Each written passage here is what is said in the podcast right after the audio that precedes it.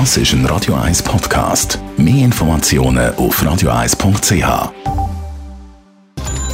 Netto, das Radio 1 Wirtschaftsmagazin für Konsumentinnen und Konsumenten. Mit dem Dave Burkhardt. Der Bund dürfte mit einem Hilfspaket für die Luftfahrt wegen der Corona-Krise noch zuwarten. Wie der Tagesanzeiger schreibt, dürfte der Bundesrat in seiner heutigen Sitzung keine Soforthilfe für Airlines wie Swiss verabschieden. Das unter anderem, weil die meisten Fluggesellschaften finanziell noch gut aufgestellt sind.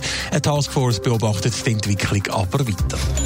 Der Immobilienverwalter Swiss Life kommt seinen Mietern in der Corona-Krise entgegen. Für Kleinstbetriebe und selbstständige Werbende gäbe es Mietzinsreduktionen, schreibt Swiss Life heute Morgen in einer Mitteilung. Kleinstbetriebe werden den Mietzins auf Gesuch temporär erlaubt. Trotz Corona-Krise hat der Aroma- und Dufthersteller Chivoda bis jetzt gut geschäftet in diesem Jahr. Im ersten Quartal ist der Gruppenumsatz um 6,1 Prozent auf 1,6 Milliarden Franken gestiegen. Im letzten Quartal 2019 hat der Umsatz noch um 4 Prozent zugenommen.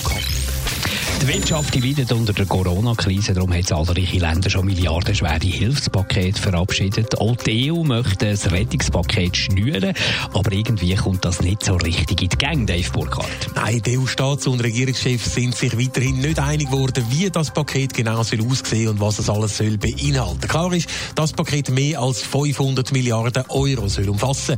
Vor allem ein Punkt ist aber auch nach 16 Stunden Verhandlungen immer noch umstritten gewesen, wie die EU-Korrespondentin Diana Kramer Traumraklet. Streitpunkt sind die sogenannten Eurobonds, also eine gemeinsame Schuldenaufnahme für Wiederaufbauprogramme nach der Corona-Pandemie. Frankreich, Italien und Spanien sind dafür. Sie würde ein gemeinsamer Schuldentitel deutlich entlasten. Deutschland, die Niederlande und andere Länder lehnen das bisher in dieser Form aber noch ab. Finanzminister Scholz sprach sich stattdessen für Maßnahmen aus EU-Töpfen aus, die es schon gibt, wie zum Beispiel vorsorgliche Kreditlinien des Euro-Rettungsschirms ESM, einen Garantiefonds für Unternehmenskredite und ein Kurzarbeiterprogramm.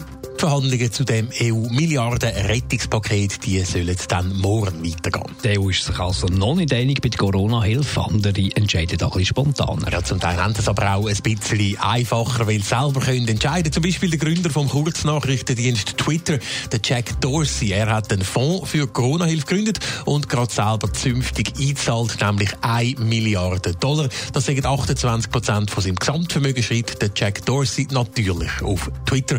Mit dem Geld soll zuerst die Corona-Pandemie bewältigt werden, nachher wird die Bildung und Gesundheit von Mädchen unterstützt. Netto, das Radio 1 Wirtschaftsmagazin für Konsumentinnen und Konsumenten.